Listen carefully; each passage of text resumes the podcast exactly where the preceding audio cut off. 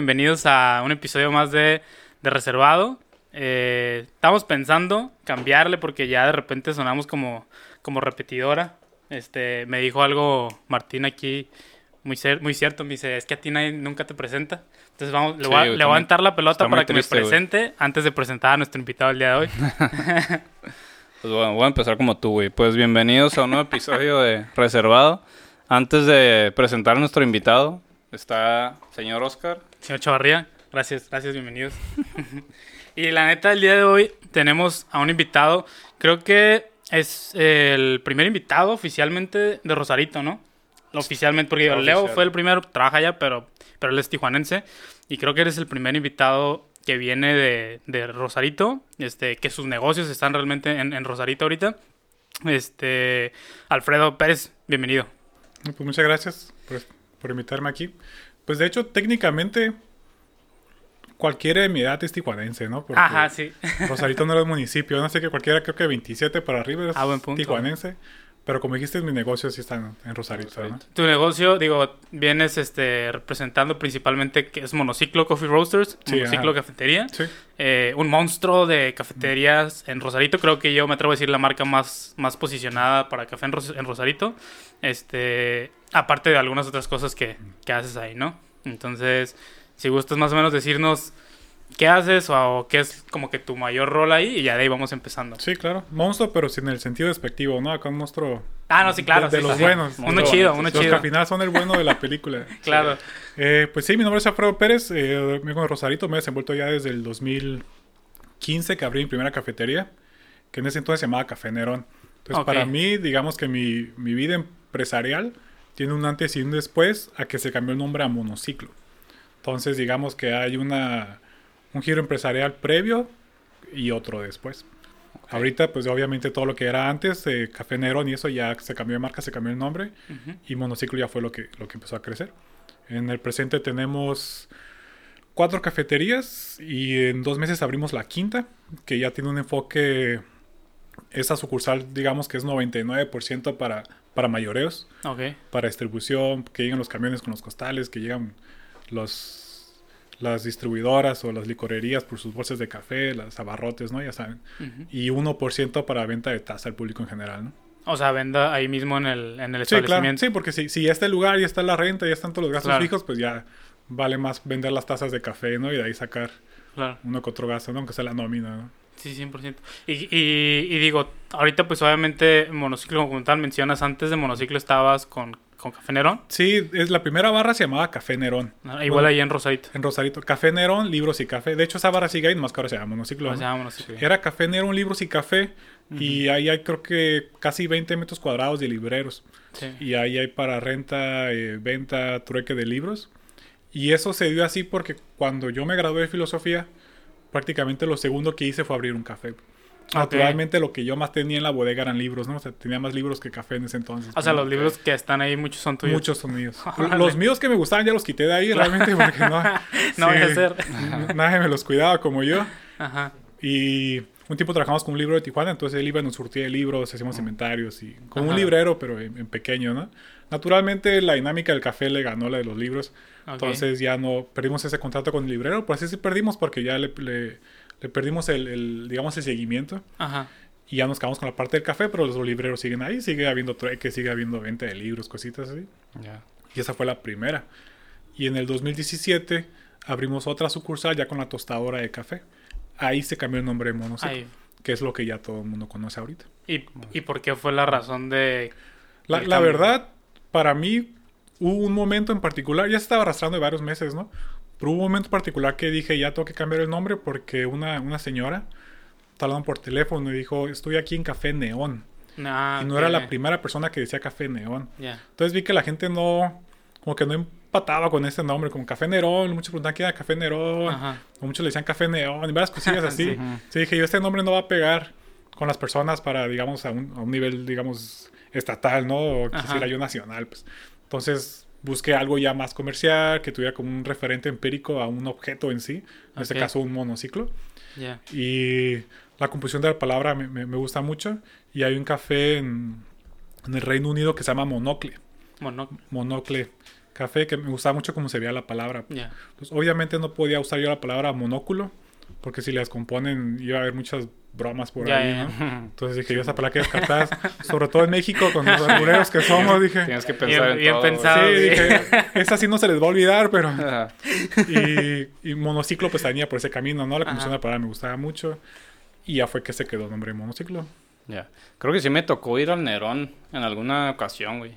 ¿No Sí. tenían como un, un piano también? Ah, ahí? ese piano era Sí, mío también, era un mío. piano, pero tenían como más silloncitos, o sea, era literal como para ir a leer ahí. Sí, claro. Bien a gusto. Sí, de hecho ese piano era mío, así literalmente lo saqué de mi casa y lo, lo metí allá. Pero y lo saqué igual que por los libros, la, la verdad estaba ya destrozado, los pedales todos caídos. Ujú. No le quitaron las teclas porque no supieron cómo, yo creo, pero...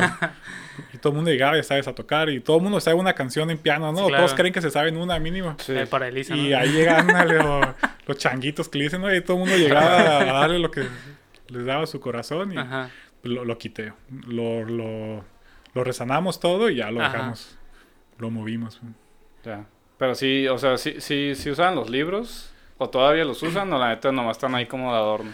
Ahorita por lo de la pandemia tuvimos que ponerle, ya sabes, el listón Ah, polisaco sí. amarillo acá Ah, que sí, parece escena del crimen.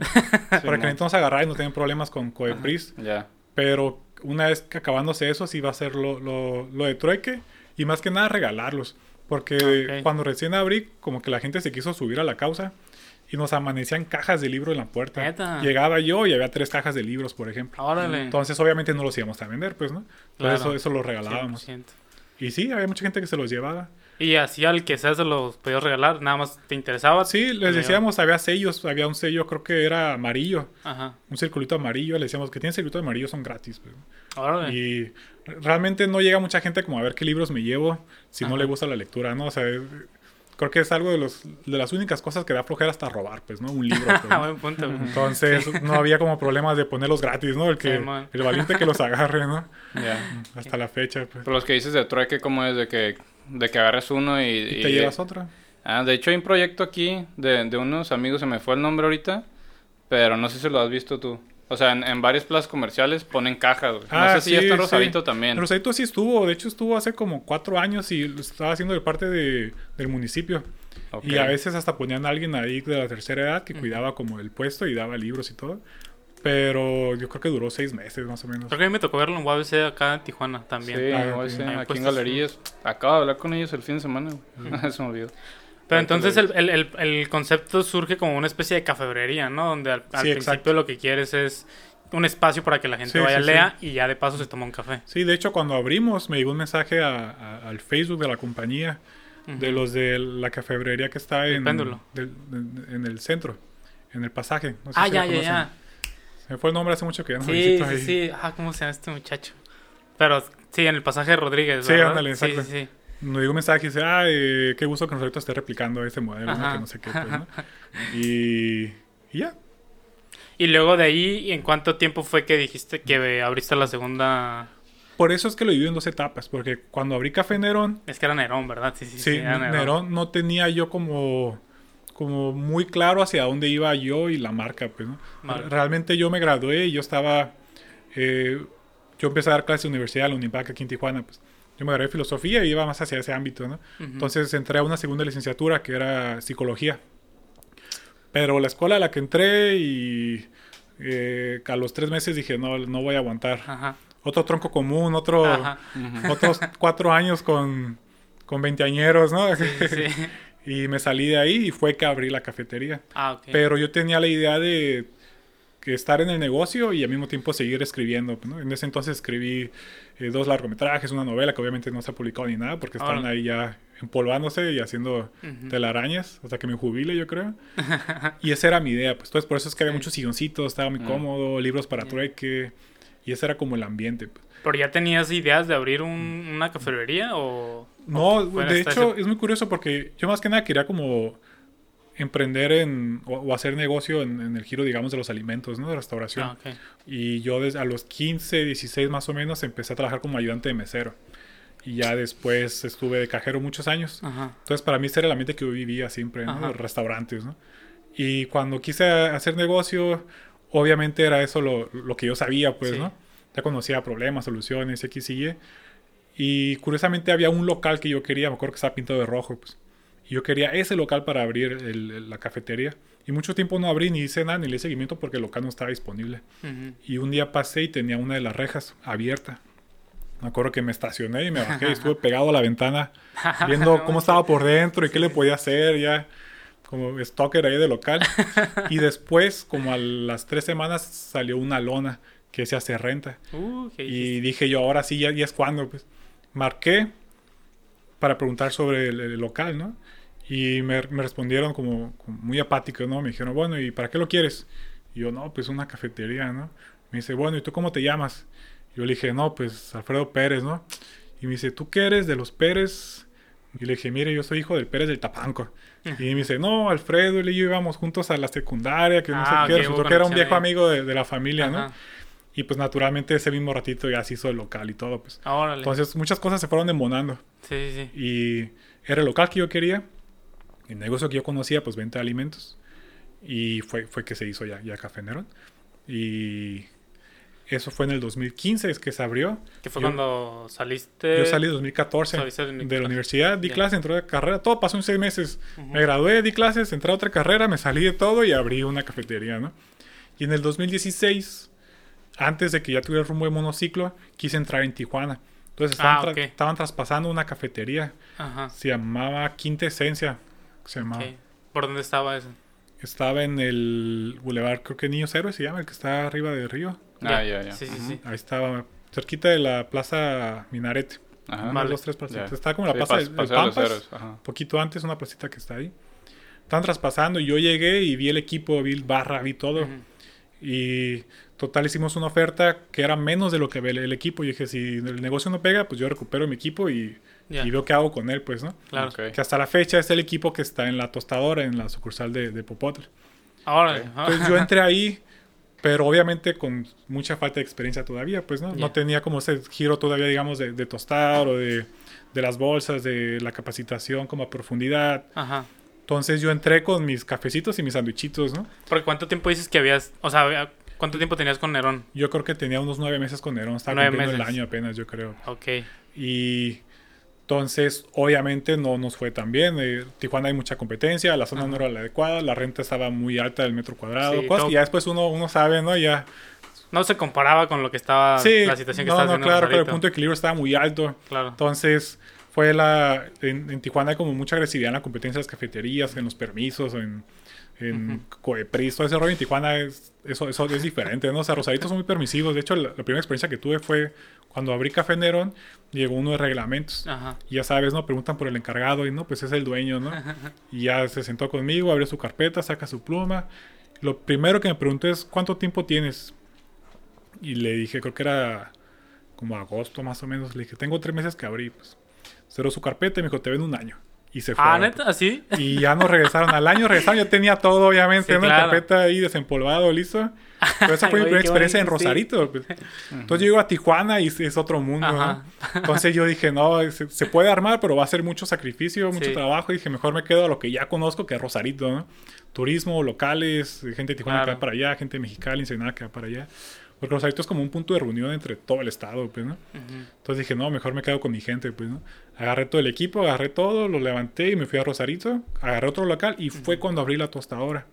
La Con ahí barra, con ese todo. Al principio estaba también en el centro. Ah, ok. Y digamos que después de ese equipo, de esa experiencia, se abrió la tostadora y se cambió el nombre a monociclo. Entonces, esa fue como la transición de, o digamos, como la- el paso de la madurez, ¿no? Sí, sí, sí. Entre Nerón a monociclo y ya una cosa fue llevando a otra. ¿Cuánto tiempo te aventaste en Tijuana entonces? Yo, En fue, fue poquito, fueron como cuatro meses nada más. Ah, ok. O sea, re- realmente ni siquiera quise acomodar todo el ancho de todo el año. Sí, sí, sí. Dije porque aunque pegue, eh, va, a- va a estar muy difícil, sobre todo por el local. Pues. Sí. Entonces, eso lo que yo no le veía futuro a cinco años, diez años. Ahorita me gusta proyectarme mucho a largo plazo. Ok. Entonces, ahí a largo plazo dije, aunque le vaya bien ahorita, a mediano plazo no, no, no, no va a valer la pena. Pues, ¿no? Y fue mejor como dejarlo por la paz, sacar todo lo, lo que pude y se abrió acá. Oye, y en ese, y en ese entonces cuando decidiste entrar a Tijuana, ¿ya se sentía la esencia o la escena del café, güey? O sea, porque Sí, estás de acuerdo que hay una escena del café ahorita. No, sí, claro, en claro. Tijuana. No, y, y de hecho de eso de escena de café podemos hablar otras tres horas porque Ajá. me, me sé la mitad de los chismes de la industria y la otra mitad los puedo deducir. Entonces, de eso podemos hablar un montón. Porque estaba muy, muy pesada la competencia. o sea, Sí, ya había mucha competencia, no había tanto como el, el rollo que hay ahorita de las sucursales. Como ahorita todos los cafés que pegaron, casi todos tienen varias sucursales, Sí, ¿no? El sí, sí, Cortés, sí. el Electric. Exacto. En ese entonces no se veía tanto eso, pues era cafés populares, dos Cortés, dos, tres lugares. Ujú. La estación creo que había uno, Uno, creo que el otro estaba dos. por cerrar apenas. Y Electric había uno nada más. Entonces no se veía tanto sobre las sucursales. Pero ya estaba la escena del café muy desarrollada. Entonces cuando yo me fui a Rosarito prácticamente yo la, me- a mí me tocó desarrollar en Rosarito. Pues Ya. ahorita ya es un mundo, pues, ¿no? Sí. Pero en ese entonces Café Nerón era la primera cafetería que tenía métodos artesanales, por ejemplo, Ok. pues no brewer, ¿no? Era la primera, pues. Y ese era para mí el enfoque como que, ah, de aquí soy, nadie lo ha hecho acá, pues, ¿no? Y yo Sí, sé sí, que en sí. Tijuana pegó y lo que pega en San Diego pega en Tijuana, lo que pega en Tijuana pega en Rosarito, Es ¿no? correcto. Quizá no en el mismo año, pero sí en esa secuencia, ¿no? Ujú. Ujú. Y a veces sabe lo que pega en Tijuana pega en San Diego, ¿no? Ujú. Entonces yo sabía que ahí tenía algo, pues. Ok. Y como mi formación ya era académica, una cosa llevó a la otra, ¿no? Empecé a agarrar certificaciones, empecé a agarrar Vale. cursos y le entré al rollo de tostar café y empecé a ver directamente con las fincas, con los proveedores de grano verde. Entonces básicamente Ah, yo fui mis propias cadenas de distribución, menos la, la finca, Ajá. hasta el cliente final, pues. ¿no? Entonces brincarme esos pasos fue lo o a esos esas compañías o esos negocios fue lo que le empezó a dar ese valor a monociclo, pues, ¿no? De repente ya no tenía que ser más caro para ser más bueno, por ejemplo. Ah, ok, vale, vale. Entonces, mi costo por... Te saltaste varios intermediarios. Exacto, me brinqué los intermediarios. Entonces, básicamente mi costo por shot de espresso es el más bajo de todo Rosarito, pues, ¿no? Ah, ok. Porque yo lo compro en verde y yo lo tuesto, ¿no? Exacto. Y, y no nada, nada más, o sea, ahora ya lo vendes, ¿no? También a, sí, a también, otras- claro. a otros sí, cafés. Sí, sí. Tenemos, le vendemos a restaurantes, a cafeterías. Hay mini markets en Rosarito que, que los venden también. Ujú. Tenemos uno que otro cliente en Ensenada y uno que otro cliente en Tijuana y en Rosarito también. ¿Y lo vendes nada más bajo tu marca, monociclo, o también También hemos vendido así bolsa libre. Es que no lo pides sin sticker, lo vendemos sin sticker. Ah, ok, sello. vale. Realmente nunca he sido celoso como Ujú. con esa área. Para mí siempre es como el punto de vista administrativo, pues, ¿no? Ujú. Representa un beneficio para la compañía, pues tú véndelo, ¿no? A fin de cuentas, cuando él compra algo, ya, ya lo posee, pues, ¿no? Entonces creo Ok. que sería como muy, muy envidioso como querer... sí, que tenga que llevar tu marca? Sí, o sea, querer hacerlo y todavía venderlo, que me lo compres y todavía obligarte a que, Claro. que digas que es mío, ¿no? O sea, ya es, es hasta egoísta, yo creo, ¿no? Sí, claro. Entonces nunca hicimos celoso por ese lado, pues. Oye, ¿por qué? ¿y por qué la otra vez nos estabas contando que tienes planes para abrir en Tijuana el Sí. siguiente año, ¿no? O sea, ¿por qué después de, de lo que ya pasó, pues hace unos años, o sea, decidiste otra vez intentar aquí en Tijuana? Sí, porque siento que Monociclo tiene ahorita muchas cosas que antes no teníamos. Monociclo y yo. Para Ajá. empezar, mi equipo.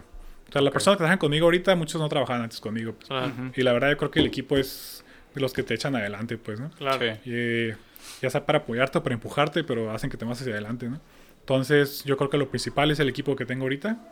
Segundo es la marca, porque ahorita yo ya siento que Monociclo lo reconocen. Sí. Entonces Sí. yo a veces platico de alguien o ve el sello o algo y dice, ah, sí, conozco monociclo, conozco monociclo. claro. O ya me ha tocado ir manejando y ver stickers en los carros, pues, ¿no? Entonces yo digo, ya, ahorita, Sí, ahorita ya monociclo ya, ya reconocido, ¿no? Ya se les pegó el nombre ahora Ya sí. Entonces, eso. La otra es que creo que tengo ya ese, digamos, sexto sentido para agarrar buenos locales o Vale. buenas ubicaciones. O sea, que no te chamaqueen con la renta, porque lo, Sí. lo primero que la riegas con el un negocio es con la renta, pues. Sí, pues Es es lo, lo primero, pues. ¿no? costo fijo más grande casi. Sí, claro, casi, claro. ¿no? Y lo primero que debes saber para abrir un café es tu, una proyección de tu punto de equilibrio. Pues. Ajá. Entonces, si no sabes una proyección de tu punto de equilibrio y la riegas con la renta, no importa qué hagas, vas a trabajar para el rentero, pues, ¿no? Por el giro del café, ¿no? O sea, no digo que otros negocios no puedan pegar en esas ubicaciones, ¿no? Claro. Pero en el café hay... mm, Se podría decir que no trabas, pero sí retos. Uno de ellos, por ejemplo, es el, el punto de equilibrio, que es lo que estamos diciendo. ¿Y cuántas tazas tienes que vender para recuperar eso, por ejemplo? Claro. pues Porque es, es de bajo costo, digamos, lo que tú vendes. La bebida promedio de batalla de cada cafetería cuesta entre 30 y 40 pesos, por ejemplo. Y la renta es la misma Sí. para el cafecito que para el, la compañía de diseño, que para el restaurante, por ejemplo, pues, ¿no? Entonces, para una cafetería vender 30 pesos es mucho más caro que para un restaurante o que para una compañía como la de ustedes, por ejemplo, ¿no?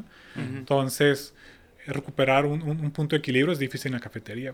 Ujú. Y la otra es que hay mucha competencia, pues. Entonces, eso hace difícil, digamos, pegar en el mundo del café. Pero como es tan fácil abrir. La competencia nunca se va a acabar. pues. Es Sí, difícil claro. pegar, pero es fácil abrir, pues. Eso está interesante y digo, ahorita ya tienes, que son como 5 o 6 años con... Seis años. seis años con monociclo. Algo que, digo, expertos en el tema de la, del café no somos, pero sin duda vivir aquí en Tijuana te das, te das una Sí, idea claro, del- claro. de la escena que hay y cómo nacen cafeterías a cada rato. Sí, sí, sí. Y, y se siente el boom, o sea, de que de repente abre un café, no sé, en una zona, digamos, la cacho, y de repente dos meses suena muchísimo, pero luego ya no escucha, ya no sí, suena claro, tanto. claro. ¿Cómo, cómo, o qué consideras, güey, que ha sido tan importante o clave para que a través de cinco años, seis años, en vez de que decaiga el, el, el- el- la marca de monociclo, o sea, al contrario, se está posicionando todavía más? Y han salido otras marcas, obviamente, como dices tú, o sea, cada vez más en Rosarito Sí. surgen otros cafés, pero pues, quieras o no, monociclo es como, o sea, la gente sabe de café. Sí, y- ya no me da miedo que abra un café, por ejemplo. Exacto, ya, ya. Hace cuatro o cinco años sí, sí me daba miedo, ¿no? Pero, por ejemplo, en lo que estábamos hablando del punto de equilibrio, antes me daba miedo que abrieran muchas cafeterías porque una cafetería siempre va a robar clientes, ¿no? Aunque sea malo el café, mínimo va el cliente de primera vez, ¿no? Claro. Entonces, si es una cafetería no hay tanto problema, pues, pero tienes cafeterías que abren por montones, entonces son clientes que se pierden por montones, ¿no? En lo Claro. que descubre que no le gusta, en lo que descubre Sí. que no los va a querer y que los va a criticar y hablar mal de ellos, mientras descubre eso, no te compró esa taza de café a ti, por ejemplo, pues, ¿no? Claro. Y segundo, la Cacho no abre un café, abren tres por uno. Hay descuentos, no sé, en los permisos en la. Cacho o qué, pero... Hay que buscar local allá. Ya sé. Y entonces, como el café es muy barato de abrir en tanto que negocio, porque realmente, o sea, siendo honestos, no necesitas como mucho conocimiento para hacerlo, para abrir una cafetería, para operar, ¿no? Para vender Sí. tu primera taza. No digo para pegar, no digo para vender buen Ajá. café, no digo para... O sea, ¿tú tenías, buen ¿tú tenías ¿no? algo de conocimientos? O, o más o menos y ya sobre la marcha viste qué onda? Yo tenía conocimiento, pero de restaurantes. O sea, lo que yo conocía en restaurantes de, de- de carnes, de steakhouse y, y platillos mexicanos, por ejemplo, ¿no? Pero mi novia, eh, ella trabajaba en un café, trabajó muchos años eh, en la escena del café. De hecho, le tocó a ella el boom de, de las cafeterías aquí. ¿no? Mm. Y ella sabía mucho de café en ese entonces, pues bueno, todavía, ¿no? Y era de ahí de que yo me apoyaba, pues, ¿no? Ella me apoyó con los jarabes artesanales, con las tazas de café. Ella tenía muy buen gusto con el café. Cuando tiene muy buen gusto con el café. Entonces, para mí era muy fácil. Si le gusta a ella, es, es buen café, es especialidad, pues, ¿no? Claro. Y esa fue como el alma mater de, de los primeros años, pues, ¿no? Ujú. Pues así fue como Café Nerón empezó con buen café. Pues quizá no, no era bueno en muchas cosas, pero café estaba bien. Yo sabía que eso estaba bien, pues, ¿no? Ya después, eh, obviamente ya con las certificaciones, el estudio, todo, y ahora yo ya, ya me defiendo, ¿no? Por, de esa área. Pero al principio fue gra- gracias a ella, pues, ¿no? Yo siempre he creído que, que yo como empresario, digamos, he recorrido lo que he recorrido porque soy sobre hombros de gigantes, ¿no? O sea, eh, mi papá con los restaurantes, mi mamá también ahorita administra restaurante y es muy buena también en eso. De ella aprendí mucho como la, la mano dura en, en la, en recursos humanos. Ajá. Y con mi papá, por ejemplo, el, digamos, la mano más suave, pues, ¿no? De, de ganarte al trabajador y todo. Entonces yo ahí pude encontrar un equilibrio más o menos para yo desenvolverme, ¿no? Y de mi pareja, pues todo eso de, de conocimiento de la cafetería. Ella aparte es ingeniera en diseño gráfico. Ok. Entonces los logos, todo, todo era con ella, pues, ¿no? El menú, todo de pieza a cabeza, ella armó el, en cuestión de diseño, los, Ajá. desde Nerón hasta ahora monociclo, pues, ¿no? Entonces yo siempre he sentido que soy sobre hombros de gigante y cada paso que doy vale por tres, ¿no? Pero por, Vale. por mi equipo, pues, ¿no? Ahorita mi tostador, por ejemplo, Pablo también, pues, ¿no? Ok. Entonces él tiene conmigo ya tres años más o menos. Y ya él es ahorita el encargado de, del área de tueste y varias cositas así, pues, ¿no? Entonces... eh, Pero, o sea, entonces, o sea, al, al, al entender muy bien la esencia de, del... Porque lo ves ya también como negocio, porque luego, Sí, luego siempre. mucha gente que, que a lo mejor puede tener un proyecto de café, a lo mejor lo hace nada más por el afán de tener un café, ¿no? Sí, Cuando claro. ni siquiera les gusta tanto Sí, sí, sí. o son tan conocedores del tema. Pero aquí lo, lo que estoy rescatando es que tú hablas mucho de términos como de negocio, porque al final de cuentas es un negocio, entonces tienes claro. que entender la rentabilidad, sí. pues para saber Sí, que... para, para mí esto siempre ha sido negocio. Eh, realmente el café en sí yo no le tenía el gusto. Yo era el que tomaba café en funerarias, ¿no? Y veía mi moca y ni sabía qué me daban ni me importaba, ¿no? Y eh, así fue como yo me introduje en la escena, pues, ¿no? Ajá. Pero yo siempre lo he visto como negocio. Entonces lo primero que yo tenía que hacer era autodidacta y entender lo que es el mundo del café, ¿no? Porque al café- a fin de cuentas es un espectro muy grande, pues es Sí. la agricultura, es la planta, es, es la cereza, es el proceso, es el tueste, es la taza, es el barista, las bebidas, es un universo, pues, ¿no? Y si yo no conozco ese universo, no puedo hacer negocio de la mejor manera, pues. Ujú. Entonces, por eso digo que es fácil abrir un café, no necesitas todos esos conocimientos, pero si los tienes, Esa es la, la ventaja, pues. Entonces, eso es todo lo que yo siento que tiene monociclo ahora, por lo que ya sería fructífero abrir Tijuana, por ejemplo. Ok. Ok. Pero Tijuana es, es algo serio, digamos, ¿Qué es- abrir y es- pegar. pues. ¿Qué es lo que más te preocupa de, de aventarte Tijuana ahorita? La ahorita Tijuana,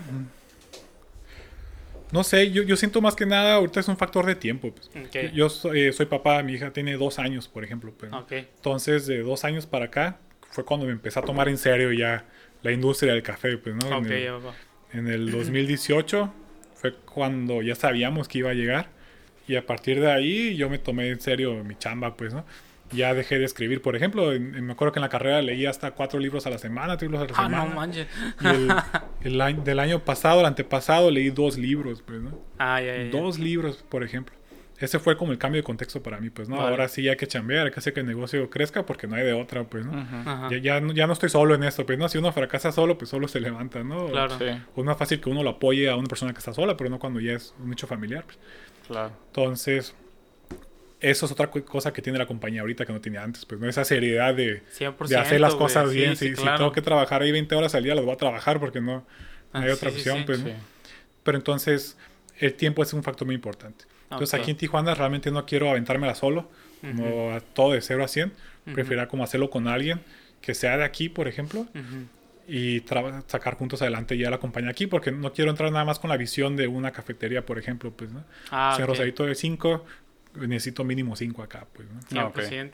Pero si sientes que traes una ventaja ya fuerte de, Sí, claro. de la O marca, sea, ¿no? mucha gente aquí ya, con, ya ubica Sí, claro, claro. Hay, hay gente de Tijuana, me atrevo a decir, y te lo digo yo personalmente, que voy nada más al tostador, o sea, ahí al, al, al- al punto donde tienes el Sí. tostador, porque está hinchada la vista y Sí, la neta claro, está rico, Sí, entonces, Sí, y sí, logras sí. mantener unos precios que están chidos, o sea, Sí.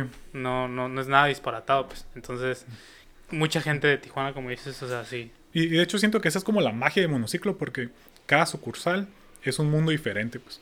Tú vas al centro, son los libreros, los sillones, Claro. a gusto. Estás en el centro turístico, una banqueta, como 5 metros de banqueta, ¿no? ajá, Tú vas a la sucursal de la tostadora y tienes, es- estás pegado al mar, tienes la vista, tienes el espacio, tienes eh, espacios abiertos. Ujú. Tú vas a Monociclo Jardín, que se abrió en diciembre, y tienes 400 metros cuadrados de patio, árboles, eh, salitas, sillones, como muy bien distribuido. Entonces cada lugar tienes como su propia magia, pues, ¿no? Ujú. Entonces yo necesito que en Tijuana, no me gusta a mí esa chamba como las sucursales repetitivas, pues, ¿no? Eh, Vale. me gusta que cada uno tenga lo suyo porque de otra forma creo que es, no, no, no sé si aburrido, pues, pero sin duda es algo que no buscamos, pues, ¿no? Entonces en Tijuana necesito que cada sucursal y sobre todo la primera tenga su, su toque mágico, pues. Entonces no voy a repetir un negocio de Rosarito acá, necesito uno fresco, pues. En- en- entonces, en ese caso, no, no consideras, o al menos no considerarías para la marca como monociclo, un modelo de franquicia, ¿no? Porque Ah, o sea, no, es- no, no replicarías lo mismo. sí, en- sí, esa, esa es la parte difícil. Sería más bien como un modelo de sociedad por sucursal. Vale. Eh, no sé cuál sería el nombre técnico de eso, más que de franquicia, pues. ¿no? Sí, de hecho, sí me han hablado como para abrir franquicias y sobre todo el año pasado. Y, y sí, como que me, medio estuve coqueteando con la idea, vi- vimos locales y todo, pero realmente era muy difícil eh, para, para mí como hacerlo y mantener ese toque de, de monociclo, pues, ¿no? Entonces, quizás sí lo haría, pero fuera de un lugar que me quede al alcance. pues. O sea, no lo haría en Ya. Tijuana, pero Sí. quizás sí en Ciudad de México, Monterrey, algún estado por allá. Pero no aquí que me queda la mano, Ensenada Claro. también, o sea, es media hora, 40 minutos de mano. Bueno, depende de cómo manejes, ¿no? Pero yo hago, yo hago dos horas en Ensenada. Y entonces aquí no, no lo haría así, pues. Oye, pero siempre fue esa la idea, o sea, de que cada sucursal fuera diferente. De hecho, yo creo que no fue siempre la idea, fíjate. Para mí el abrir otra sucursal era una oportunidad de hacer todo otra vez. Entonces, como remediar ciertos errores que cometí, digamos, a la hora de diseñar mi primer local, pues, ¿no? Ok. Yo siempre he diseñado mis cafeterías, me gusta mucho es como, como hobby, pues, ¿no? Ahí tengo un programita de, de 200 pesos, no sé si lo has comentado, de, en la computadora, que es el que uso, pues, 200 pesos de, de, de que costó el programa y 500 horas de, de uso, ¿no? Para hacer algo decente. Ese es el que uso para diseñar todas las cafeterías. Ok. Y de hecho, cada cafetería, si tú vas, te puedo enseñar así el plano igualito. De- los sillones los diseñé yo, las barras, todo siempre ha sido yo con. Con mis carpinteros. Entonces, cada monociclo para mí era una oportunidad. Y como me emociona hacer eso, era Sí. ahora voy a hacer esto, ahora voy a hacer esto otro. Y de, otra, y de una u otra forma, pues era un lugar diferente. Pues. Ahora. Lo, lo única, digamos, como, como base de cada monociclo es que la barra te, te reciba. Pues. Mm. O sea, la barra de café es lo que te tiene que recibir. Pues. Ok. Todo lo demás ya es, haz- hazle como puedas, ¿no? Acomódalo como quieras, ahora el color que quieras. Pero la barra es lo que te tiene que recibir, pues. O sea que está como a la, a la entrada. Al entrar, tú Ah, entras a ok. cualquier monociclo, al área de Ah. comprar el café y vas a ver el barista así a, a los ojos, pues, ¿no? Y, la, y la máquina de café también te está viendo a ti a los ojos, ¿no? Como, ¿qué voy a hacer ahora para ti, pues, ¿no? Órale. E- Eso siempre es de cajón, pues. Oye, ¿Y qué tanto te involucraste o te involucrabas tú al principio? O sea, No, pues hacía todo. o sea tú hacías Sí, todo como, no. como No, no, típico no. que cuando empiezas Sí, un negocio, sí, ¿no? sí. Sí, es que yo siento que eso es algo como muy común, porque escuchamos historias similares, ¿no? Todos le entramos de todólogos, como, como Sí, dicen ahí, pues, ¿no? Porque uno siente que no hay, pues, que el fracaso no es una opción, pues. Entonces, cubrir un puesto cuesta dinero, ¿no? Claro. a fin de cuentas es un tema de dinero si pegas o no Y pegas. más ¿no? al principio, o sea, que Sí, no es- claro, sí. O sea, ajá, claro, al principio cada dólar vale el triple, ¿no? Entonces, cada sueldo que tú cubres es, es un sueldo que te ahorras. Por un lado. Por otro lado, creo que también es un tema como desconfianza. Uno no sabe hasta qué punto tienes a alguien en tu equipo que pueda hacer las cosas con la misma atención, dedicación y cariño que tú. pues. Claro. Y Sí. como no lo sabes, no te arriesgas, pues, ¿no? Entonces lo hace uno mismo, pues, ¿no? Y aparte, muchos como en mi caso, por ejemplo, empezamos sin saber mucho del tema, ¿no?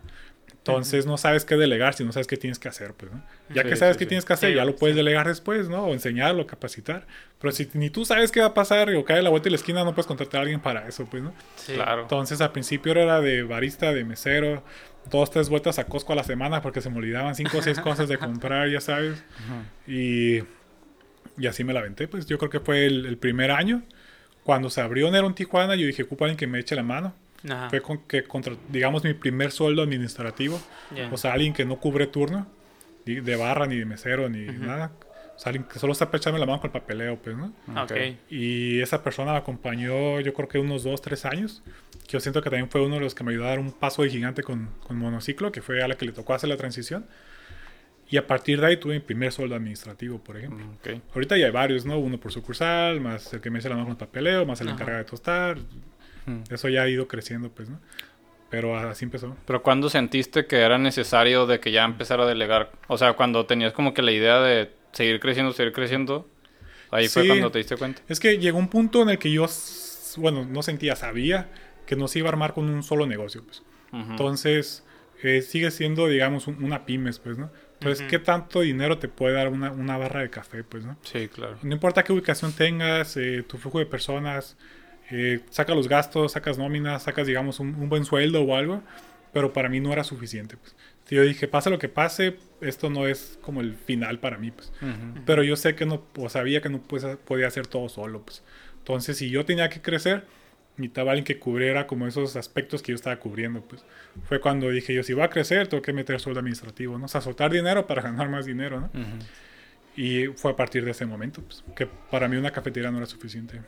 Pero Ah, fue, pero, o sea, de hecho, es que es un tema que, que hemos platicado varias veces ahí, como que ese, pues, es complicado, o sea, empezar a soltar esas, esas Sí. áreas, ¿no? O sea, por ejemplo, si tú estás al principio entendiendo y estás ahí, por ejemplo, con en contacto directo con, con todo el dinero, Sí, sí. pues al principio es di- difícil dejar a alguien y tú, si tú abres, tú cierras, Sí, claro. o sea, pero ya que tienes esa mentalidad de que ocupo cinco sucursales, pues no te puedes quedar atorado. sí, claro, con una, una. Sí, Y, y hay problemas, obviamente. sí, claro. Es muy difícil que alguien llene los zapatos de uno mismo, Sí, pues, ¿no? es imposible. Pero sabes hasta cierto punto que no tienes opción, pues, ¿no? Y aparte, uno sabe que aprende con los errores. Entonces, cuando tienes a alguien que te está echando la mano y comete errores, ¿qué tanto te puedes enojar con esa persona si tú mismo lo cometiste? pues, Claro. ¿no? O sea, tú debiste advertirle Sí. que eso iba a pasar y no lo 100%, hiciste, pues, ¿no?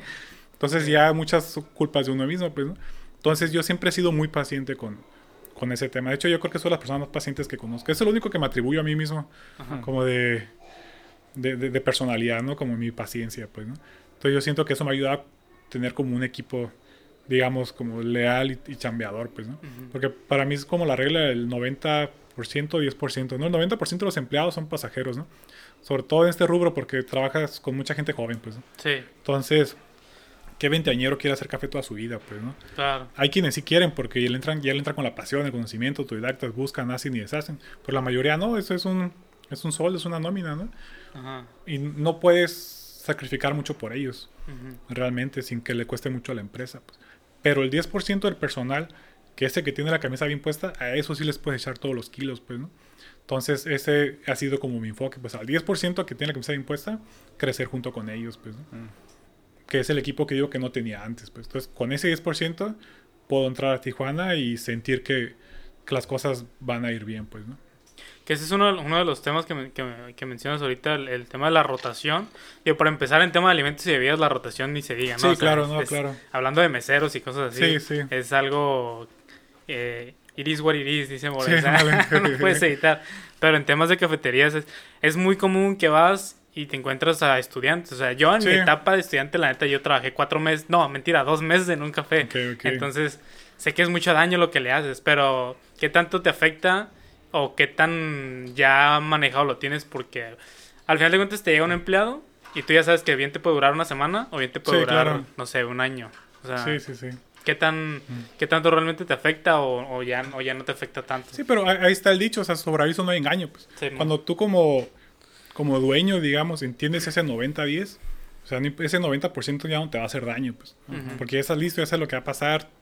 Uno puede predecir lo que va a hacer esa persona antes de que esa persona lo haga, pues, ¿no? Y uno ya ni se sorprende, ¿no? Cuando una persona Sí. ya deja de venir al siguiente día, dejó ahí su sobre, dejó ahí todo, pues, ¿no? Ujú. uno, uno ya no se sorprende, pues, ¿no? Sí. Pero cuando algo así pasa con el 10% que trae la camisa bien Ah, puesta, sí. esa- eso sí duele, pues, y ahí sí están las alarmas de ching que estamos haciendo mal, Ese sí ¿no? es foco rojo. Pero ese Claro. 90% ya no. Digamos que a los veteranos ya no les afecta lo Ya mismo. no les pues, el sueño, ¿no? Eso- Entonces, si tú hace dos meses, puede que, la que el dueño ya Sí. dijo: Me No, sorprende, pero- duró uno pero- más de lo que esperaba, ¿no? Acá. Sí, pero también depende de la etapa en la que estás ahorita. O sea, por ejemplo, porque al principio a lo mejor sí te dolía que el único empleo que tuvieras de la nada te dijera, pues ahí nos vemos, ¿no? Sí, claro, Porque claro, dependía pues sí. demasiado de una persona. Sí, ¿no? por eso digo a los veteranos, pues, ¿no? Porque Sí. cuando vas empezando, todo te duele, todo te duele. pues. Claro. El cliente que dejó de venir, el cliente que viste en la Sí, cafetería pues, de al lado te va a doler.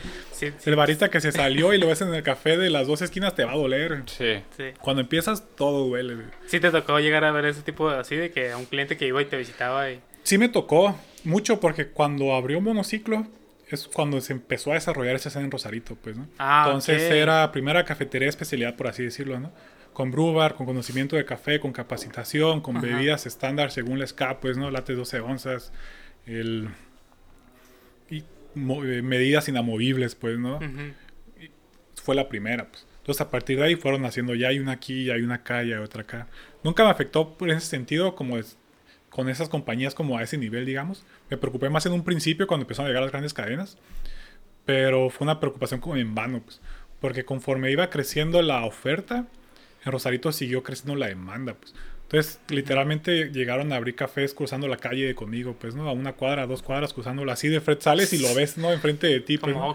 Ah, está, ándale, están abriendo los dos la cortina al mismo tiempo, viéndose a los ojos. Como película del viejo oeste, ¿no? Acá, ¿quién tiene el primer cliente del día? Pues.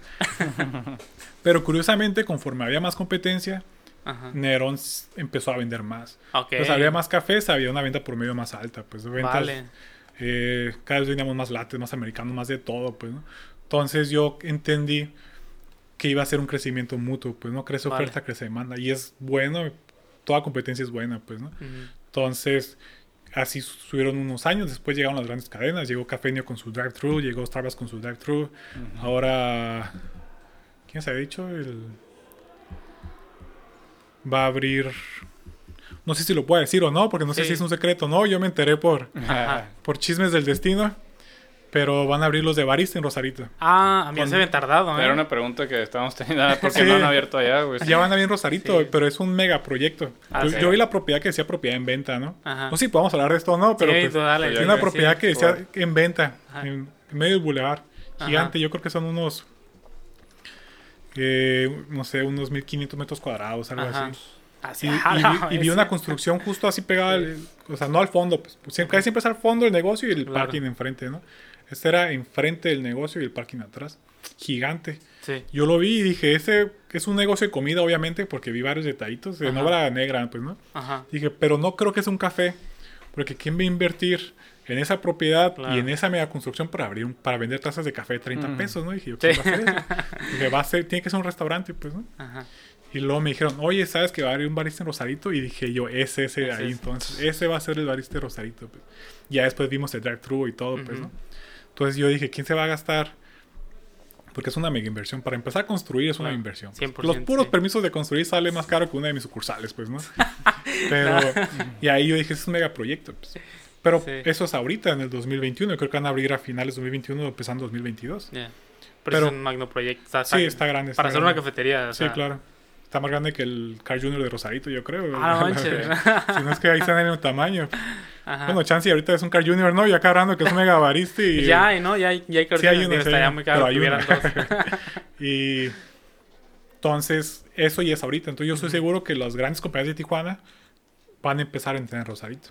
Fal- Pero, pero quieras o no, sí se siente una vibra de, de muy apoyar a lo local, o sea, porque hasta justo el otro día que fuimos a Rosarito, pues estamos por ahí, o sea, lo, lo comentábamos Martín y yo, se siente de que, güey, Carlos Jr. cuánto tardó en entrar, güey, estás Sí, hablando de que sí. tiene un chingo de sucursales en, en otras partes, no nada más en Tijuana, en otras partes, Sí, sí. y siendo que Rosarito está a 30 minutos. Starbucks le tomó un chingo entrar, o sea. Baristi ni se diga, o sea, un concepto que dices es más a lo mejor económico que un Carl Jr. entrara Sí. así, pero de todas maneras, digo, ahorita que nos dices, o sea, Y aparte todo está como, como entrando a Rosarito, Sí, es donde exacto. están los, los grandes, ¿no? Sí, Es ándale, lo que se me hizo raro. sí. y ya es todo local para Sí, allá. sí, sí. entonces Y- sí se siente esa vibra como de que... Sí, y fíjate que es en esa área porque ahí todavía se atreven a vender terrenos, pero al bulevar. Pero ya en el área como el centro del McDonald's por ahí, Ah, ya, ya no te venden, o si te venden es muy caro el metro cuadrado. Entonces ya no vale la pena Claro. co- comprar para construir y, y después rentar o hacer negocio. Pero en esa área de Rosarito entrando todavía vale la pena. Pues. Ujú. Ok. Ahorita, quién sabe, en cinco años, pues, ¿no? Entonces, toda esa área, y, ahorita- y son negocios de familias muy viejas, ¿no? Que venden elotes, que venden cocos, o tiene la familia mil metros cuadrados y un puestecito de, de tacos, cositas así, pues, ¿no? Todos, todos ellos van a vender. Claro. Y quien compra, como va a estar caro, va a ser un megaproyecto. Pues, por eso Baristi Claro. no está comprando y abriendo un cafecito de 50 Ya. metros cuadrados, pues, ¿no? Porque le, le costó la inversión. Entonces, para, yo sé que para ellos es una proyección de 20 años, 30 años. 100%. Pero Rosarito sí es muy, la verdad, son también perrones para lo del consumo local ellos. Sí, O sea, apoyan mucho entre ellos. Eso siempre, siempre me ha sorprendido, pues, ¿no? Y ta- también mucho con, con todos los agentes de gobierno. Por eso digo que eh, los permisos o lo que hay con el gobierno, todo eso es diferente en Rosarito en Tijuana, pues. Ujú. Rosarito se apoyan mucho, nos apoyamos mucho entre todos, pues. Y es que imagino que tiene que ser porque, o sea, el hecho de tener a, a Tijuana a 30 minutos, quieras o no. Digo, por ejemplo, yo, originario de San Luis Río Colorado, que es un pueblito también, a media hora tenemos Mexicali. Los Sí. fines de semana siempre era como, güey, no hay nada que hacer aquí, vámonos a Mexicali. Sí. Entonces me imagino que a lo mejor a la, a la- a la gente de Rosarito le pudiera en algún punto pasar igual, pero pues al contrario, o sea, es como hay tanto apoyo o hay tanta apertura y la cultura es como que, güey, no, aquí Sí, claro. Sí, sí. Sí, por eso te digo que ahorita ya no me da miedo, pues, Ya. esa área. Antes sí, porque te digo, todo, todo duele, pues, ¿no? Pero ahorita para mí eso significa que va a seguir creciendo la, la- la demanda, pues. 100%. Porque aparte hay un fenómeno ahorita en Rosarito que se está yendo a vivir mucha gente de Tijuana, pues. Ok. Pues por eso estos negocios creo que les da confianza, pues, ¿no? Si Ah, los ya. tijuanenses quieren mi marca también, y los tijuanenses ahora viven entrando a Rosarito, pues voy a ver mi compañía entrando a Rosarito, ¿no? 100%. Por eso yo sé que es cuestión de tiempo de que, que entren, no sé, quizá Ondas Cortés, quizá Blue Luna, Electric, eh. Ellos que ya son también ya como más hacia las sucursales, pues, ¿no?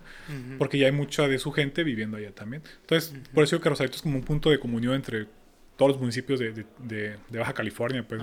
Aparte de que el clima está bien perrón, tienes la Sí. playa y estás a media hora de todos, pues, ¿no? 40 minutos de Ensenada, media hora de Tijuana, Tecate media hora, pues. Sí. O sea, li- literalmente, si trabajas en Tijuana, a veces te queda más cerca Rosarito que ciertas colonias, pues, ¿no? Entonces, Sí, prefieres ir al centro que a una colonia.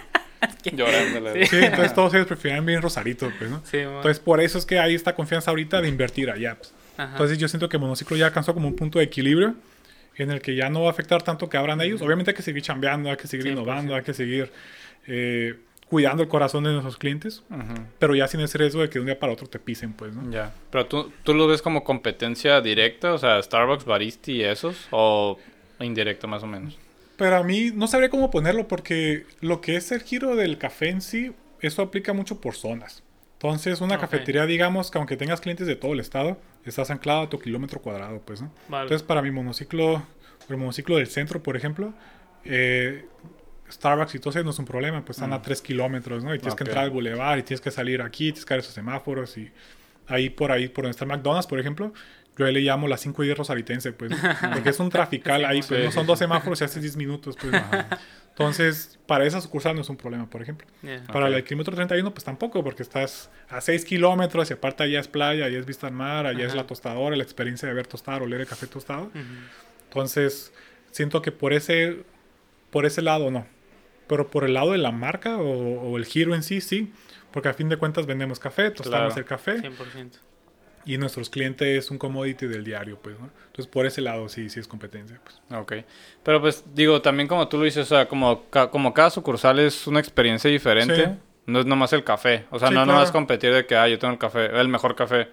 Porque la neta, mucha gente, eh, lo- o sea, no nomás va a un café por el café. O Sí, sea, claro. puedo ir y ni siquiera me gusta el café, pero por ejemplo voy a, a la tostadora, pero porque sé que me voy a tomar un café y voy a estar a lo mejor viendo el mar, ¿no? Sí. Entonces, o sea, tienes como que competirles, yo creo. Sí, a claro, todos pues ahí, ahí donde entra la, la- la experiencia, pues, ¿no? El servicio, Sí. X y Y. Por eso digo, por ejemplo, que es fácil abrir una cafetería, pero difícil que, que pegue la cafetería, porque si no cumples bien esa parte de la experiencia, Claro. no vas a llegar a ningún lado. En, en mi rubro, por ejemplo, las cafeterías, porque yo siempre he dicho que mi negocio son las cafeterías, pues, ¿no? O sea, el tema Ajá. del café es porque era una necesidad y soy un académico atrapado en el mundo, en la industria del café, pues, ¿no? Ajá. Pero la cafetería es lo mío, pues, ¿no? Y el área del servicio, por ejemplo, está un poquito difícil en la cafetería, más cuando es una cafetería especialidad, porque no tienes lo que todo el mundo quiere, por ejemplo, a veces. Entonces, tú tienes que encontrar al cliente en donde está él para poderle vender los productos que tú manejas, por ejemplo. Mm. Si alguien llega conmigo clásico buscando un latte, por ejemplo, de 12 onzas y yo no lo tengo, por ejemplo, hay una forma de hacer que ese cliente prefiere el latte de 12 onzas, que lo pruebe y se enganche. Pues. Nos, nos llegó a pasar una vez que era una señora y dos muchachas. La señora que pidió un latte. Las hijas pidieron eh, frappés, ¿no? Frappés son 16 onzas. La señora pidió un latte. Le dijo, mire, esta es la medida del latte, porque a todo mundo le hicimos la medida. Hacemos que es la primera, la primera barrera, ¿no? Y la señora dijo, ¿tienes algo más grande? Le dijimos, sí, no tenemos nada más grande. No, dijo, no, yo necesito café. Vamos al de volada. Y se salió y se fue al de volada, por ejemplo, pues, ¿no? Y para mí, digo, es la misma nivel de cafeína o chance de tener más cafeína en mi café, ¿no? Ajá. Pero pues eso fue un error de no encontrar al cliente en donde él está, por ejemplo. Entonces, un Ya. problema en las cafeterías de especialidad es que quieren que el cliente lo encuentre donde están ellos, pues, ¿no? Este es mi café, esto es lo que yo vendo y soy especialidad. Si tú 100%. no quieres esto, no sabes, pues, ¿no? Ujú. Entonces uno tiene que aproximarse a ellos. Siento que eso ha sido como uno de los factores de éxito de monociclo, pues que buscamos al Sí. cliente donde está él y de ahí lo queremos jalar un poquito, Claro. pues, ¿no? Ujú. Entonces, por eso creo que sería un fenómeno de que una cafetería de especialidad vaya ahora para cinco sucursales en Rosarito. Si fuera así con esa barrera, no creo que hubiéramos llegado a ningún lado, pues, ¿no? Pero, Sí. Pero ahí es donde, donde de repente entra la ventaja de que la competencia sigue creciendo, güey. Porque quieras o no, la gente empieza a ver ya distintas cafeterías Sí. y se, nos vamos educando. O sea, ya nos Sí, va claro. entrando más la cultura Sí. de, oye, ¿por qué todos me venden un latte de 12 onzas? O, o sea. ¿cuál es? Y ya de repente uno pregunta, ah, pues claro. el mismo nivel de cafeína. Ah, pues ok, ya sé que, ya sé que lo que me estaban vendiendo el otro día, si, Sí, si sí, era está- bien o estaba mejor incluso, ¿no? Sí, porque fíjate que ahí es lo curioso, porque nuestro rubro, en el de las cafeterías, puedes comprar la primera visita de un cliente. Me refiero a que puedes comprarla porque tienes tu local, ¿no? Independientemente de donde lo abras, tu fachada, lo que tú gustes, y pagas publicidad, por ejemplo, en Facebook, Instagram o, o donde gustes, ¿no? Y determinado cliente te va a visitar por esos anuncios que vio, por ejemplo, ¿no? Si se da el caso. Esa visita tú la estás comprando, pues. Claro. Ujú. Sí, tiene un costo que se, tú lo vas a diferir en Sí. tu gasto de marketing, ¿no? Ya depende de ti. Sí, claro. Que regrese, Y ¿no? Tú compras esa visita. En un café puedes comprar primera visita de todos los que te alcance, pues, ¿no? Ujú. Pero la segunda visita de esa persona no la puedes comprar. Exacto. Esa te la tienes que ganar. 100%. Porque si diste un mal servicio, un mal producto, o a ese cliente con mala experiencia, no importa cuánta publicidad le bombardees en su celular, Ujú. no va a regresar. Y es más, hasta te va a criticar. Mira, este es el café que fui y me dijeron esto y esto otro. Entonces, la primera visita se puede comprar, se puede. La segunda te la tienes que ganar. Entonces, muchos cafés que abren por primera vez, digamos, sin los conocimientos o sin, sin el ímpetu, sin las ganas como de hacer un buen producto o de darle una buena experiencia al cliente, compra su primera visita y tú lo ves lleno dos, tres meses. Pero al cuarto mes ya no le ves a nadie. pues, ¿no? Y al quinto o sexto mes ya está, está sucio el lugar, está todo empolvado, es sacar el contrato de un año y cierran, pues, ¿no? Y eso es lo que pasa, pues es barato abrir, es, es ba- fácil encontrar un local porque en Tijuana hay mucha rotación también en los locales comerciales y puedes comprar las primeras visitas y lo ves lleno, pero la segunda ya no. Sí, sí, sí. Entonces, sí, o sea, ya depende de ti la segunda visita. sí, claro. Pero también esa primera visita, o sea, puede ser que ese cliente ya no regrese, pero también puede ser que ese cliente le diga a cinco personas que no vayan ahí. Sí, Entonces, claro. con esa te compraste una visita, pero a lo mejor te perdiste cinco visitas, ¿no? Sí, sí, sí. Entonces sí es súper importante. Y aparte, o sea, muchas veces puede ser contraproducente cuando vas entrando quererle meter todo si no estás listo a lo mejor. Porque si estás mandando todos a tu, a tu café y todos esos van a salir con una mala experiencia, pues Sí, claro. ya te salió Sí. contraproducente, ¿no? Sí, sí. Entonces, esa es la, la realidad que vivimos en la industria del café, pues. Y la escena de Tijuana tiene así ya cinco años. Que abren y cierran, abren y cierran. Pues. Incluso negocios ya establecidos, cafeterías de cadena, que abren y cierran sucursales por problemas de ese tipo, pues. ¿no? Por ejemplo, algo que aquí en Baja California que veo mucho como tendencia, no sé, que para mí bueno, es una opinión muy personal, ¿no? Tienen sus cafeterías, no sé si sea por moda, pero las pintan de negro. Tú ves la fachada negra, Ajá. ves las paredes negras, o ves la barra negra. Sí, sí, sí. Y yo siento que nada en Baja California debería ser negro, o al menos en esta zona, porque hay mucho polvo acá. Ya. Mucha con- contaminación por polvo. Pregúntale a alguien que tenga un carro negro, pues no, todo lo que batalla lo pinta un día, al siguiente día no tiene brillo, pues ¿no? Entonces el negro o esos colores hacen que el polvo resalte. Entonces hay esa tendencia de abrir el café color negro, con tonos de madera clara, por ejemplo, y al rato lo ves todo empolvado. Y como resalta la suciedad, ves manchas por todos lados. Sí. Entonces, para mí un negocio de comida tiene que ser lo más higiénico posible. pues.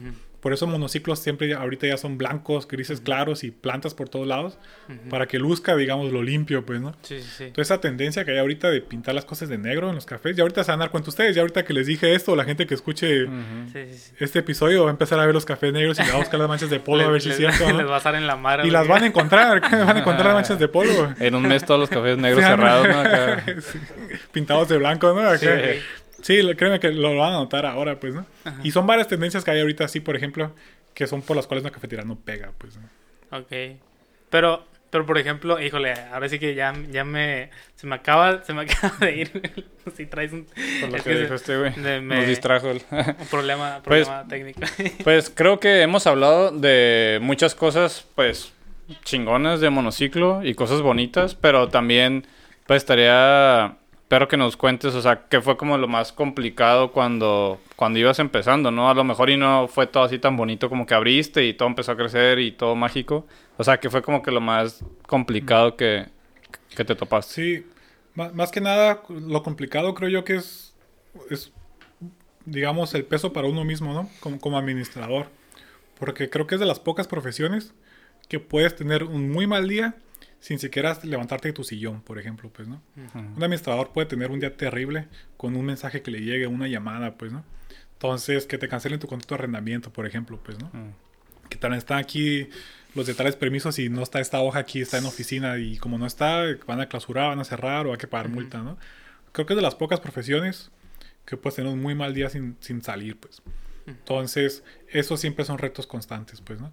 Obviamente, nada fue, digamos, así como tan bonito, tan perfecto en el sentido eh, como microadministrativo, como la hora de microadministrar, pues. Porque en grandes rasgos uno lo ve hacer pasado 16 años, de ahora ahí está, ahí está otro, pasó aquí, pasó acá. Pero de esos 6 años, cada uno son 365 días, pues, ¿no? Sí. De esos días, ¿cuántos días como administrador tuviste que fueron malos, ¿no? ¿Cuántos días se fue la luz? ¿Cuántas veces se fue el agua? ¿Cuántas veces llegaron las regulaciones? ¿Estabas listo con un permiso? ¿Cuántas veces eh, uno o dos empleados se fueron al mismo tiempo? Eh, ¿Cuántas veces un cliente dio un mal review en internet porque tuvo un mal día y se quedó con el grunge y ahora quiere Sí. vengarse? Y la única forma para vengarse es en redes sociales. Con un perfil falso. O sea, canales desde perfiles falsos. ¿Cuánt- eh, ¿Cuántas veces pasa eso en el año? Pues. Y eso creo que es como el peso como de los administradores, ¿no? Como esos, esa, a la hora de microadministrar, tener esa retroalimentación. Pues. Obviamente, como uno se esfuerza y chambea y pues, hace que su equipo rinda también y chambea junto con ellos, las cosas siguen adelante, pues. Pero mientras es de subidita, es lo pesado, pues. Oye, ¿y, y, y te han dado algún mal consejo, güey? Algo que alguien alguna vez te haya dicho, eh, güey, ¿sabes qué? Esta es la forma de hacerlo o hazle así. Y tú por confiar le, le hiciste caso o le creíste y resultó que te salió mal o te salió al revés. ¿o? Fíjate que está difícil. Estoy seguro que me han dado muchos malos consejos. que, pero como uno que haya afectado así grande, no, Ujú. no, no sabría, fíjate. ¿O prefieres confiar más en tu, in- en tu intuición y decir, ¿sabes qué? No, o sea, gracias por el consejo, está chido. Fíjate que está difícil porque se te pueden aconsejar hasta en la vida, hasta en las relaciones o en Claro. todos lados. Pero como uno lo que vive, a fin de cuentas, no siempre aplica las cosas tal cual, ¿no? Ujú. Entonces, yo siento que cuando te dan un consejo, a fin de cuentas, y uno está trabajando con ya con personas o ya con finanzas o ya con contratos o de uno depende en muchas situaciones, casi siempre no da paso sin guarache, pues, ¿no? Ya. Entonces, el, el consejo son piedritas, pero mientras uno tenga los guaraches, no, no, no llega a, a más grande, pues, ¿no? Y un consejo muy bueno que te hayan dado. Consejo muy bueno. Sí. Quizá ahorita me acuerde. Sí. Quizá ahorita me acuerde de alguno. Mientras nos dices el que te dieron, ya casi empezamos a cerrar. Creo que ya, ya casi estamos llegando ahí al, a, la, a la hora límite. Pero siempre les pedimos que algún consejo para la gente que está escuchando o está viendo. O sea, algún consejo o algo que sea como, no sé, güey, algo que aplicas todos los días en, en, en, en tu vida, algo que te ha servido mucho a ti. Entonces, no sé si quieres compartir algo de eso. Sí, a ver, a ver. Ah, de ahí sale el título de sus episodios. ¿Sí? Ya lo descubrió, güey. No, no llega, ningún Sí. episodio ha llegado hasta el final, pues, pero imagino Sí. que ahí sale, ¿no? Échanos la mano. Ahí. con el Porque estaba pensando y dije, ah, ¿cuál va a ser el título de este episodio? Para a ver si me la rifo con un consejo. acá. Pero bien ahí. Mira, los- los descubrí ahí. na- nadie lo la primera visto, que güey. descubre. sí. Los descubrí ese era. Pero, pero sí, es que la neta nos, nos ayuda un poquito para... Sí. Pero, no sé, digo, en lo que, en lo que se te ocurre, creo que a mí se me hace muy, muy interesante, la neta, la forma en la que ves el negocio como tal. Este, creo que a todos aquí, hasta- digo, el café, si no me equivoco, es la segunda bebida más consumida en el mundo. Sí, después del agua, Después ¿no? del agua, obviamente. Pero, pero es trampa, yo creo que es trampa decir Sí, ahí, como usar el agua, ¿no? O sea, sin el agua te mueres. ¿de que Podría ser la, ¿Qué- la- qué puedes? la- podría ser la primera bebida más comprada del mundo. A lo mejor. Bueno, el agua también la compras, no es gratis. Sí, pero pues sí, cierto, ¿ah? Sí, o sea, na- nada es gratis Nada en es esta gratis vida. esta vida. Menos Eh, si te hace sobrevivir, pues, ¿no? El oxígeno. El Pues oxígeno es gratis. 100%. Lo más consumido después del oxígeno que no sea gratis. Y el, el- el- el cafecito es, es algo que digo, nos gusta a muchas personas. Eh, creo que es algo que la neta haces muy bien. Eh, Martín y yo, la neta, consumimos mucho tu café. Es una Muchas marca que está muy fuerte, o sea, no lo podemos negar. Es una marca que suena y a la gente que le gusta el café ya sabe la existencia de, de monociclo.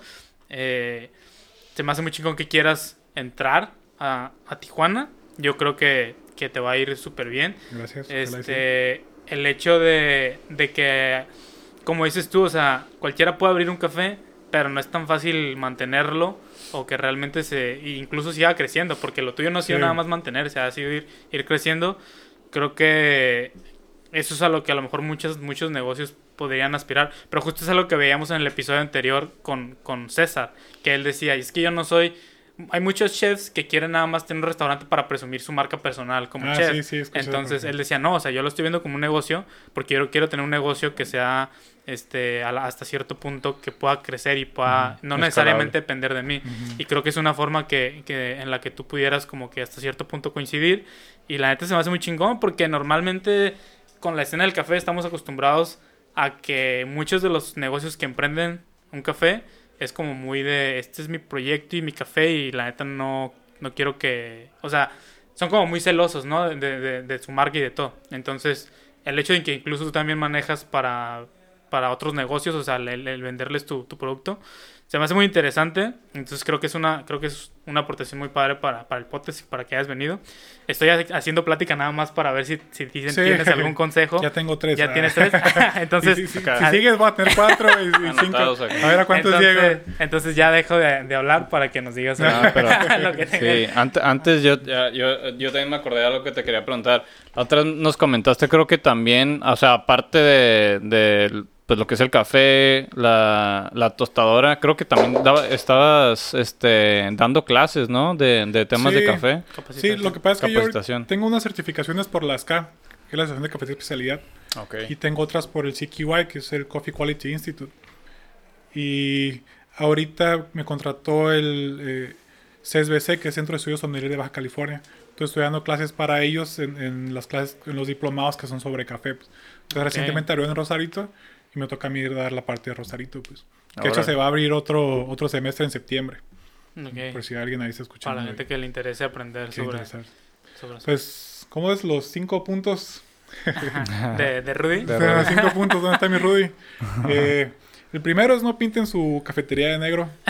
Sí. Por favor, no lo Por hagan. favor. Menos negro mate. Ni, ni su fachada, no sáquenle la vuelta 100%. Segundo, compren y pongan plantas Ok. en sus cafeterías o en lo que sea que quieran abrir. Pongan plantas, sobre todo teléfonos y palmas arecas. Son muy humildes, son de interior. Pero pongan plantas, por favor. ¿no? Es, es higiénico. Es bueno que ese negocio siga creciendo. Y nada, sería más genial que llegar a Tijuana o Rosarito y ver todo lleno de plantas, por ejemplo. 100%. pues, ¿no? güey. Entonces, no pinten de negro su fachada. Pongan todas las plantas que puedan poner. Y tercero, yo creo que se vale tener miedo, fíjate, en, en la industria de, de los negocios y el emprendimiento. pues.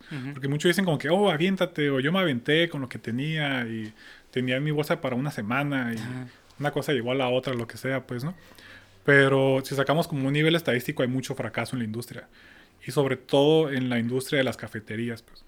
Mucho o un nivel muy alto de negocios que fracasan, pues, ¿no? Entonces se vale tener miedo, pero no significa que no hay que estar preparados para eso, pues, ¿no? Claro. Y pues, son esos Se tres vale. puntos, tres humildes puntos. No pintar de negro, comprar muchas plantas y entren, estén listos para la competencia. Pues. Y sobre todo en Tijuana, porque acá sí son duros. Sí.